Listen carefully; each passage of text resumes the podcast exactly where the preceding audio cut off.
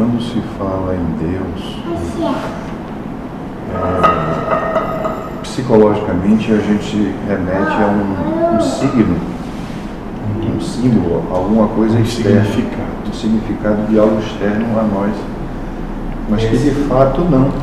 Ótimo, moço. É exatamente isso. Não tem nada externo. E também não tem nada. Nada do que é cognoscível ou perceptível. Mas é.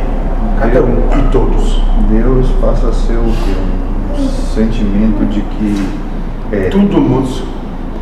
Um sentimento de que só é. É. Quando é. Não tem porquê. Pra que, como, onde, ser.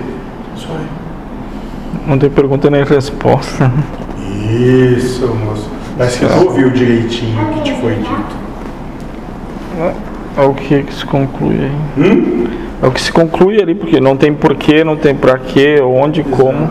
Então não, não tem como ser respondido e nem Não tem como ser percebido com os sentidos e capacidade cognitiva que tem hoje. É uma entrega sem condições e com confiança. É a fé. Faço a analogia da seguinte maneira. Eh, nós, quando olhamos espelho, nós encon- nós encontramos uma caricatura, Hum. um- persona. Todavia, eu nunca soube identificar quem eu realmente sou.